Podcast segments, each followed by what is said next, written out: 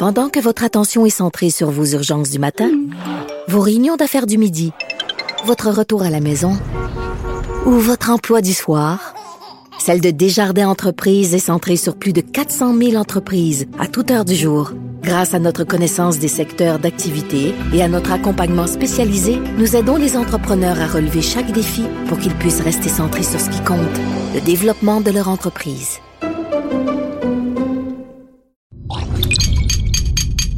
Cube Radio. Bienvenue aux leçons de vie racontées à Anne Lovely. Un balado où chaque invité va nous partager, mais tu sais, vraiment nous partager sa grande leçon de vie.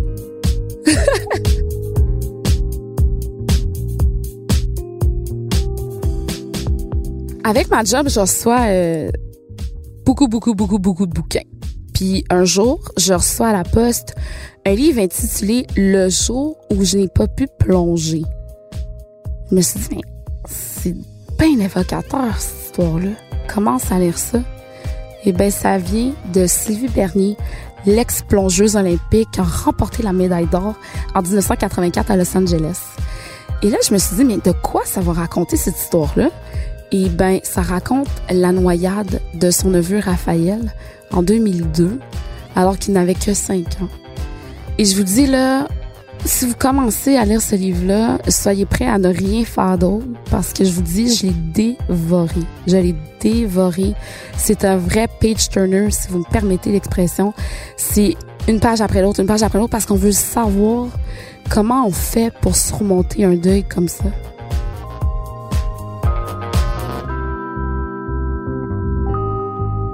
J'ai vécu le plus beau moment de ma vie sur un tremplin dans l'eau. Et j'ai vécu aussi le pire moment de ma vie Hmm. dans l'eau. Sylvie nous raconte cette journée fameuse du 24 juillet 2002. Elle nous raconte aussi sa quête spirituelle qui, qui suivra euh, ce drame-là. Comment cette quête spirituelle-là lui a permis de faire face à la culpabilité qu'elle vivait par rapport à la mort de son neveu.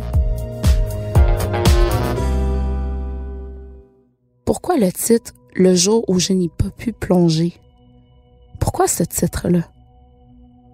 Cette image-là du fait que je n'ai pas pu plonger, c'est pas venu euh, au- dès le départ. C'est-à-dire que, bon, on a vécu un drame. Mon neveu est mort noyé devant nous. Euh, nous étions en voyage familial. Mhm. Donc, on, est, on faisait le tour de la Gaspésie avec mon frère, ma belle-sœur, euh, mon mari, nos cinq enfants euh, cumulatifs. Là. Donc, mon frère en a deux, nous, on en a trois.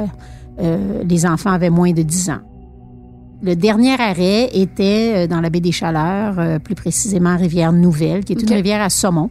Et nous, mon mari et moi, nous étions des nouveaux amateurs de pêche à saumon. Les organisateurs avaient entendu ça à la radio, à la télé, et nous on nous a invités. Et donc, j'étais là pour une levée de fonds. Et on nous a dit, bon, on offre une activité euh, de, de, de canot guidé avec des guides qui vont vous accompagner sur la rivière Nouvelle. Donc, nous, on a dit oui. Et donc, on est parti, puis c'est une rivière qui, qui, qui est pas une rivière à remous et avec, euh, c'est pas, c'était pas du rafting, là. C'était une petite balade dans une rivière euh, qu'on considère facile. Mais euh, ce que nous, on savait pas, c'est qu'une rivière à saumon, ça a ses particularités, c'est, c'est beaucoup plus étroit, c'est sinueux. Euh, et il y a des embâcles, des embâcles, des, des- du, du bois qui, qui se regroupe euh, euh, dans les tournants. Et c'est là qu'il y a eu, euh, souvent au printemps, à la crue des eaux, il y a, euh, il y a un affaissement peut-être du, euh, du, du bord de la rivière. Et là, le bois se ramasse dans un coin particulier. Et euh, c'est ce qu'on appelle un embâcle. Donc, euh, et, et ce qu'on ne savait pas, mais ce qu'on a su à l'enquête du coroner deux ans plus tard, c'est que lorsqu'un canot frappe ce type euh, de, de euh, le canot chavire automatiquement. Donc, à moins d'être un expert canoteur et avoir suivi ses, ses- ses cours depuis plusieurs années plusieurs sorties en rivière en eau vive, euh, c'est presque impossible de ne pas chavirer. Donc, expliquez-moi, là, vous vous êtes On un en avant. premier- en a- sur On un est- premier canot avec votre mari? Oui, mais il y a un guide encore plus en avant de nous avec une de nos filles. Il y a mon mari et moi avec une de nos filles qui sommes derrière ce guide-là, mais qui était très loin en avant. Là, on l'a perdu de vue. Et donc, euh, nous, on réussit à, Contourner. à contourner ou à passer à travers ce, ce, ce, ce- ce coude-là qui était très sinueux.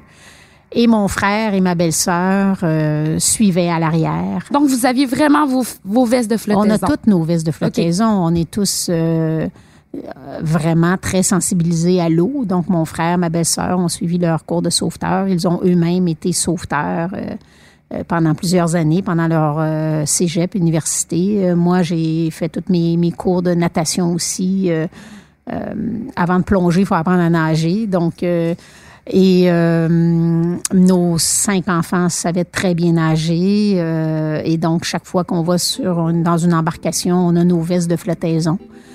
Et donc, le bateau a frappé l'embarque et a chaviré automatiquement. euh, et le bateau a coulé dans le fond.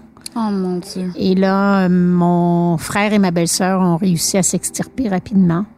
Et mon neveu Antoine, qui, a sept, qui avait 7 ans à ce moment-là, Antoine euh, a réussi aussi à, à- remonter avec, euh, bon, évidemment, il y avait, on avait tous nos vestes avec sa veste, Euh, mais ça a pris un bon 20 secondes avant qu'il remonte à la surface. Et euh, euh, malheureusement, Raphaël, qui avait 5 ans à ce moment-là, est resté coincé. Euh, on ne saura jamais exactement comment, mais ce qui est resté coincé euh, dans le banc, le petit banc euh, vert amovible, ce qui est resté coincé, on ne le sait pas exactement, mais euh, Raphaël n'est jamais remonté. Donc, qu'est-ce qui se passe à ce moment précis-là? Là, est-ce que les parents viennent... Je pense que c'est votre frère, je pense. Qui... Mais là, c'est ma belle-sœur qui- Ok. que j'ai entendu crier. Euh, les enfants, les enfants, Raphaël, Antoine. Et là, mon frère a crié euh, Ah, J'ai Antoine. Donc là, j'ai compris que Antoine était remonté à la surface, mais nous, on était comme un peu en avant en canot. Et donc, euh, rapidement, on a euh, pagayé pour aller sur ce qu'on ce qu'on appelle... euh, il y avait comme un petit îlot de galets de pierre où normalement on aurait dû marcher. là. Si on avait su, on aurait tout simplement marché cette- ce petit îlot-là pour passer la courbe sinueuse. Et moi, j'ai euh, automatiquement piqué, en fait, replongé à l'eau pour aller euh, les rejoindre sur l'embarque qui était juste de l'autre côté euh, de la rivière. J'étais comme de l'autre côté. Et donc, là, on était les quatre sur les sur l'embarque. Les- On, on a voulu... évidemment que là, c'était le moment d'impuissance et de dire, Mhm. bon, ben, qu'est-ce qu'on fait pour, pour sortir Raphaël du bateau?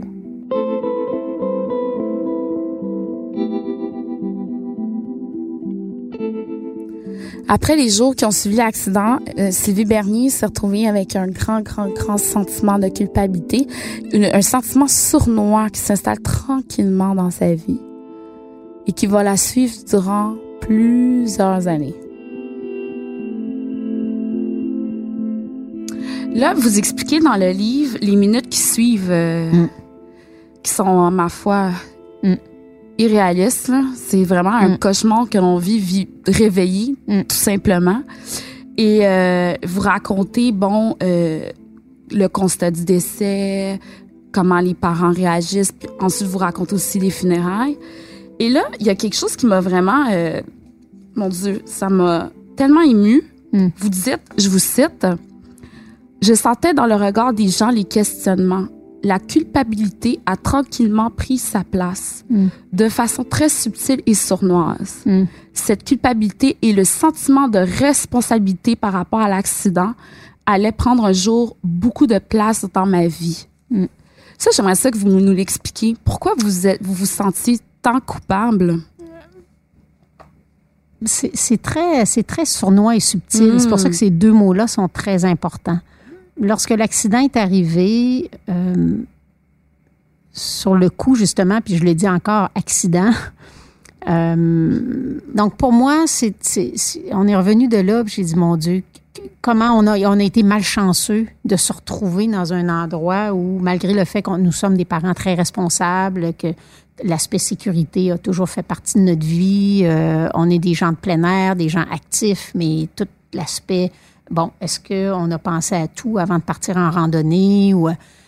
Et là, tout d'un coup, je me suis dit, mais on se posait tellement de questions, Hmm. puis on n'avait tellement pas de réponses. Euh, et donc, tout ce que je dis, le, le côté sournois et subtil, c'est que en revenant de là, c'est comme si les gens nous regardaient et, et- et se posaient les mêmes questions que nous, mais ils n'osaient pas nous poser les questions parce qu'ils savaient qu'on n'avait pas de réponse, parce que nous-mêmes, on ne savait pas qu'est-ce qui s'est passé. Comment se fait-il qu'on s'est retrouvé dans un environnement comme celui-là, puis qu'on n'avait aucune idée qu'il y avait de danger? Et la culpabilité était là au départ, euh, beaucoup plus par le fait que j'ai amené ma famille là. Euh, donc, j'ai été invitée. Euh, ce qui fait que c'est, si je n'avais pas été là, on serait jamais arrêté là. Euh, donc, la culpabilité était beaucoup du fait que, Hmm. ben, si j'avais pas accepté l'invitation, on serait revenu à la maison, puis on aurait passé des superbes vacances, puis on aurait juste eu des belles photos, puis des beaux souvenirs, puis on, comme la- l'année précédente aux îles de la Madeleine, ou l'année d'avant au Saguenay-Lac-Saint-Jean. Ou, euh, donc, j'avais ce sentiment de culpabilité-là par rapport au fait que je les ai amenés là.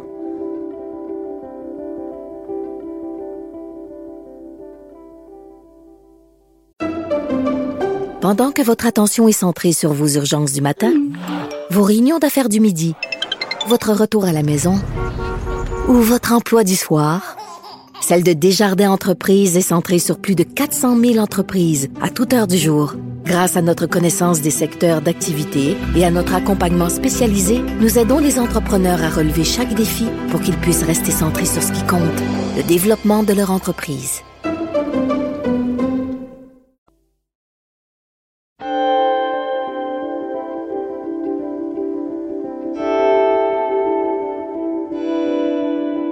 Sylvie Bernier me racontait que pour elle, il n'y en a pas d'hasard. La vie est drôlement bien faite.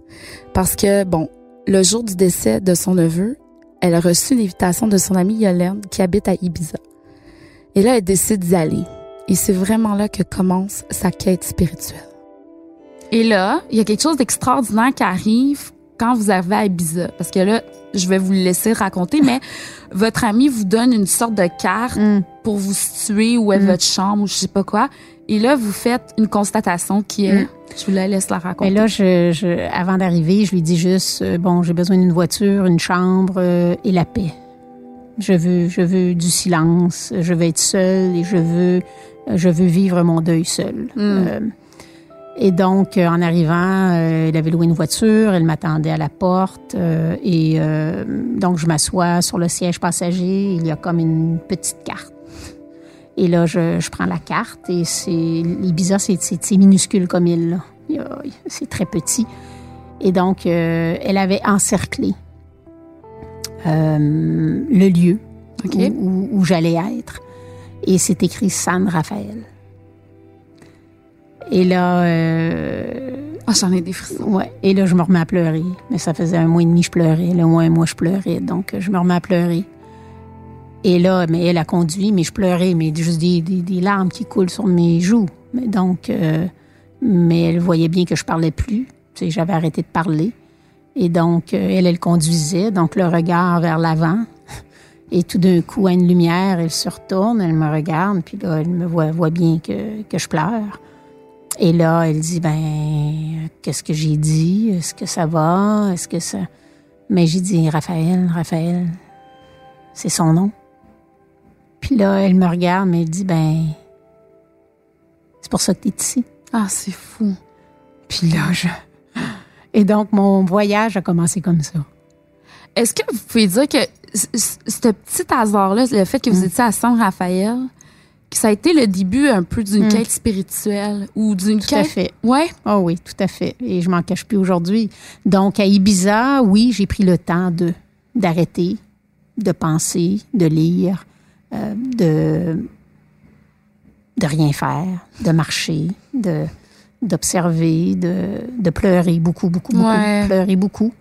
Euh, J'en avais besoin parce qu'à la maison, bon, on est, on est fort, on s'occupe de nos enfants, on s'occupe de, on essaie de soutenir les gens alentour de nous, puis on, on laisse peu de place pour vivre son deuil. Euh, Donc, euh, je l'ai commencé véritablement à Ibiza. Bien malgré moi, mais c'est, je crois, cette souffrance euh, qui a fait en sorte qu'on cherche.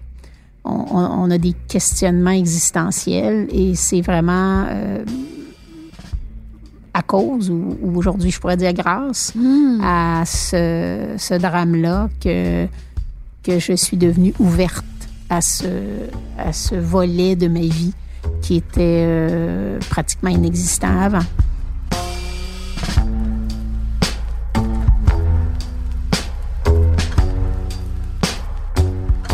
Continuer votre quête spirituelle, parce que là, vous faites un voyage aussi Oui. au Mexique. Oui. euh, qui change aussi un, Mm. un peu votre perception de la vie, puis qui ramène aussi ben, un peu La la, tragédie. spiritualité, Exactement. Donc, racontez-nous. Mais là, c'est 16 ans plus tard. 16 ans donc, plus tard. je suis revenue d'Ibiza. Et donc, 16 ans plus tard, euh, soit en décembre 2017, euh, c'est là que j'ai décidé d'aller faire un voyage qu'on appelle un voyage d'éveil, si on peut dire, ou un voyage. Mais au Mexique, euh, j'ai revécu un, épisode qui m'a vraiment ramené sur l'embâcle. Euh, et ça, ça m'a vraiment bouleversée. Euh, donc, j'étais sur le bord de la mer avec des amis et on faisait du yoga. Je pratique le yoga depuis cinq ans. Donc, on est le matin au lever du soleil et il y a une, une personne qui fait partie du groupe que je ne connaissais pas du tout, qui m'a demandé en début de semaine si je voulais aller nager avec elle. Et euh, donc, euh, les gens souvent nous mélangent, euh, ils me prennent pour une nageuse ou euh, c'est correct. Je, dis bon, j'ai dit oui pour faire plaisir. Puis le lendemain, donc j'avais mon maillot de bain, j'allais avec elle dans l'eau, mais plus j'avan- plus j'avançais dans l'eau avec elle, plus je me rendais compte que j'avais comme une boule qui me partait du ventre, puis qui me montait un peu euh, à la gorge, comme si euh, j'avais un sentiment de euh, des craintes. Mais je je pensais pas à Raphaël. Je savais pas trop ce qui se passait. Et, euh, et donc, euh, le quatrième matin, euh, elle décide de ne pas faire du yoga parce qu'elle avait mal dans le dos. Donc, elle part nager. Et à la fin de ma séance de yoga, qui est une posture euh, qu'on appelle de cadavre, donc le shavasana, on est couché sur le dos, puis on, fait vraiment, euh, on essaie de faire le vide. Et donc, euh, c'est comme si j'étais totalement concentrée sur cette posture pendant peut-être trois, quatre, cinq minutes, je ne sais pas. Et tout d'un coup, j'ai relevé la, je me suis relevé la tête et elle n'était plus là. Je cherchais, je la cherchais et, et donc à droite, à gauche, je regarde, je la vois pas. Oh mon Dieu. Et donc là, vraiment, il y a eu un moment de panique. Et là, je me pose la question, elle est où? Est-ce qu'elle est dans le fond de l'océan? Est-ce qu'elle est... euh, ma réaction m'a vraiment bouleversée euh, et m'a forcé à me questionner. Euh, mais finalement, elle était derrière moi, avec sa robe de chambre blanche, souriante, puis elle parlait avec tout le monde. Donc moi, j'ai tout vécu ça dans ma tête et dans mon corps sans qu'elle le sache parce qu'elle est en arrière de moi, puis elle ne me connaît pas, elle connaît pas mon drame, elle me connaît comme plongeuse olympique, comme tous les gens du groupe. Cette semaine-là m'a permis vraiment de, de réaliser et de comprendre que j'avais peut-être accepté rationnellement que, que je n'étais pas coupable, je n'avais pas à me sentir coupable de ce qui s'était passé. Euh, mais définitivement, mon corps n'avait pas encore euh, totalement intégré euh, ce, ce sentiment-là que j'avais de la culpabilité. Donc, mais il fallait que je le vive physiquement parce que rationnellement, dans ma tête, je savais que, que je, je ne pouvais rien faire pour sauver Raphaël. Euh, mais c'est là que j'ai réalisé que c'est parce que je n'avais pas plongé. Et c'est de là que vient le titre, le jour où je n'ai pas pu plonger. Euh, voilà. Mais je l'ai réalisé là. Puis vous dites aussi que le, le- ce drame-là il, il est devenu tabou au sein de votre Mm. famille. Ben, c'est- je pense que c'est une protection. C'est plus une protection. C'est pas qu'on ne voulait pas parler. On parlait de Raphaël. On, on a toujours parlé de Raphaël. On a des photos chez nous de Raphaël. Les cousines parlent de Raphaël. Mm. Mais de parler du drame, euh, c'est comme si on, c'était trop encore douloureux.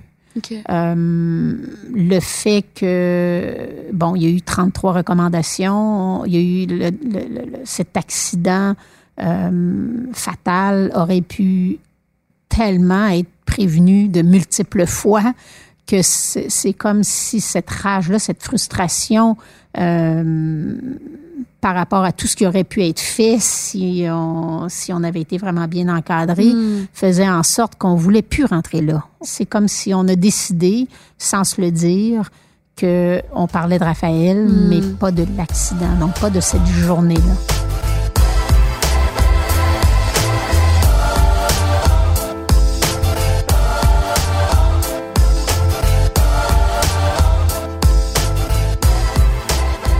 Autour de ce livre, Le jour où je n'ai pas pu plonger, il y a eu aussi un documentaire euh, qui a été réalisé.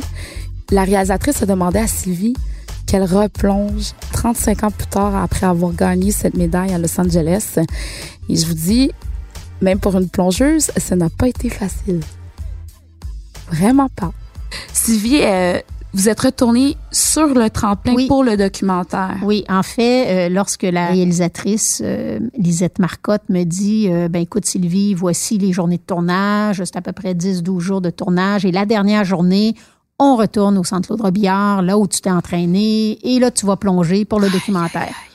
Mais là moi je, je, je pense que c'est une farce parce que ça fait 35 ans que j'ai pas plongé. Aïe, Et donc aïe, là, aïe, je aïe. dis à, au bout de 15 secondes, je vois qu'elle ne rit pas du tout. Et là, je dis, ben Lily, euh, je plonge plus. Fait qu'elle dit, ben là, elle dit, t'as pas lu le synopsis? Il y a six mois, quand je te l'ai envoyé, c'est écrit. J'ai dit, non, moi, je vous fais confiance.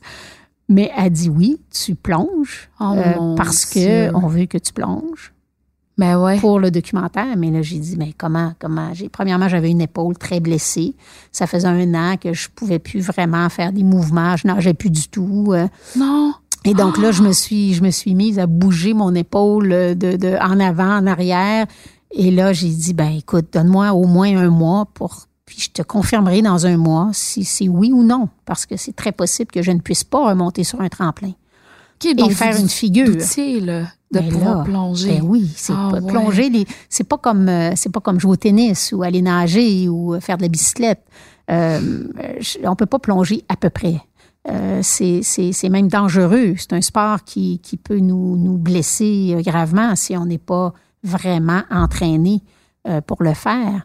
Donc, j'étais quand même en très bonne forme grâce au yoga, puis au ski de fond, puis à plein d'autres sports, mais c'est vraiment pas la même, le même type d'entraînement ou la même musculature ou les épaules, les coudes, le cou, c'est, c'est totalement différent. On entre par la tête et les bras, là. Donc, c'est. Et donc, au bout d'un mois, bon, je me suis, je suis vraiment retournée dans mon mode d'entraînement. Euh, euh, j'ai recommencé à faire de la visualisation. Et donc, euh, je suis allée à la piscine. J'ai appelé mon entraîneur de l'époque. Ah! Lui aussi est parti à rire. Et donc, tout le monde était très, très en, en point d'interrogation, se disant, mais qu'est-ce qu'elle fait là? Surtout devant une caméra. De retourner à la piscine pour le plaisir avec des amis, bon, j'aurais pu le faire, mais là, devant une caméra, là. Euh, donc, euh, mon entraîneur est venu avec moi et c'était totalement loufoque. Ma première séance à la piscine, c'était, euh, il y a même, il y a, il y a une caméra qui était là, mais j'ai pas vraiment, ben, en fait, j'ai vu quelques images, mais c'est drôle, là, à se tordre à terre, là.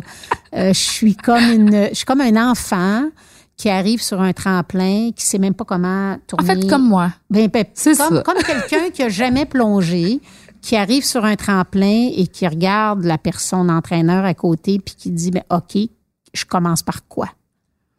Et là il dit ben saute. Et là je suis allée sur le bout du tremplin, j'ai juste essayé de sauter un peu puis là les jambes me lâchaient, que ça veut dire que j'avais de la misère. Et finalement j'ai sauté et, ensuite il dit bon plonge. Et là, j'ai comme un enfant, quasiment courir sur le tremplin comme dans les bains libres. Et là, j'ai plongé. Et là, mais le sentiment était incroyable. Juste l'entrée à l'eau, je l'ai fait de millions de fois, moi. Mais là, ça faisait 35 ans. Et donc ensuite, euh, je l'ai fait peut-être 4-5 fois, mais là, j'avais même des petites veines. Ça, je ne l'ai pas mentionné, mais j'avais comme des petites veines qui, qui, qui crevaient dans ma main tellement que je n'étais plus habituée à, à l'entrée à l'eau. Et, et mes épaules, j'avais mal partout. Et là, mon entraîneur il dit OK, c'est assez pour aujourd'hui. On se revoit dans deux, trois jours. Et donc, j'ai fait ça sept fois, sept séances d'une heure Euh, sans compter tous les exercices que je faisais à la maison. Euh, j'ai repris vraiment dans ma tête la, la, nutrition, la corde à danser, la corde à sauter. Et au bout de peut-être trois, quatre séances, j'ai appelé la réalisatrice. J'ai dit, OK, je, je, je, relève le défi. Je vais être prête le 21 octobre à 16 heures. Donc, c'était un dimanche après-midi, 16 heures.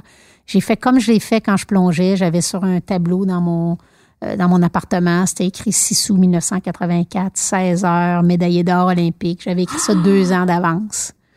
Euh, et je visualisais ça tous les jours. Fait que la visualisation, c'est... C'est intégré dans ma vie, totalement intégré dans ma vie. Aujourd'hui, on peut appeler ça de la méditation, mais ça fait vraiment partie de mon quotidien. Là. Je, je, ne peux pas réaliser quelque chose si je ne le vois pas, je le sens pas, je le vibre pas. Je, euh, il faut que ce soit dans mon corps. Sans ça, euh, premièrement, ça veut dire que j'y crois pas. Il faut vraiment que je hmm. que ce soit bien intégré dans ma vie, avant, dans mon corps, dans ma tête. Euh, si vraiment je veux réaliser quelque chose. Donc, j'ai fait la même chose, je l'ai écrit et je suis arrivée euh, à la piscine le 21 octobre et j'ai replongé pour Raphaël. C'est tout à votre honneur. Hmm. Franchement, 35 ans plus tard. Puis, pour finir, blitz de questions à Sylvie Bernier. Oui terminer les phrases suivantes. Je crois en. Oh mon Dieu, je crois, je crois à une force euh, supérieure à moi qui me guide et euh, l'importance d'être à l'écoute. C'est beau ça. Mais je crois en moi aussi. Je crois en moi aussi, mais je crois qu'il y a quelque chose de beaucoup plus grand que moi. C'est vraiment beau.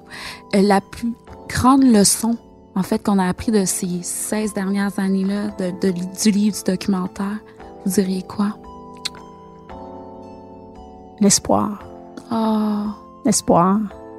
Quoi qu'il nous arrive dans la vie, il y a toujours une lumière à quelque part. Toujours.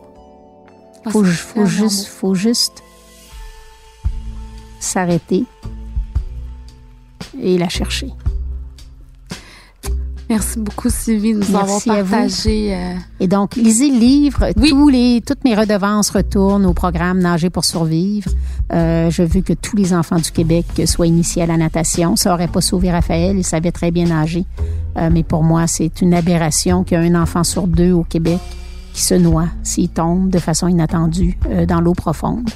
Euh, et, et, deux sur trois, 70% ici à Montréal, défavorisation, les, les, les immigrants deux sur trois. Euh, donc, ça, ça sera mon legs de Raphaël, euh, de m'assurer que tous les enfants, euh, on prévienne la noyade, mais surtout qu'ils développent le plaisir, le plaisir de l'eau, parce que j'ai hmm. vécu encore une fois les plus beaux moments de ma vie dans l'eau.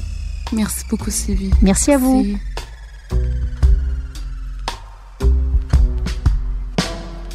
La leçon que j'ai vraiment retenue de Sylvie Bernier, c'est qu'il faut prendre son temps. La vie passe tellement vite. On, on prend jamais le temps de vivre nos émotions. Hein. On prend quand on a de la peine, est-ce qu'on prend le temps de, même juste de pleurer? On dirait qu'on s'interdit de pleurer. C'est juste d'avancer, puis d'être fort, puis de paraître bien haut devant le monde. Et sérieux, là, faut qu'on prenne le temps. La méditation, ça fait partie de ça aussi. Juste de prendre le temps. Ouais, c'est vraiment ça que j'ai retenu de, de ce dernier.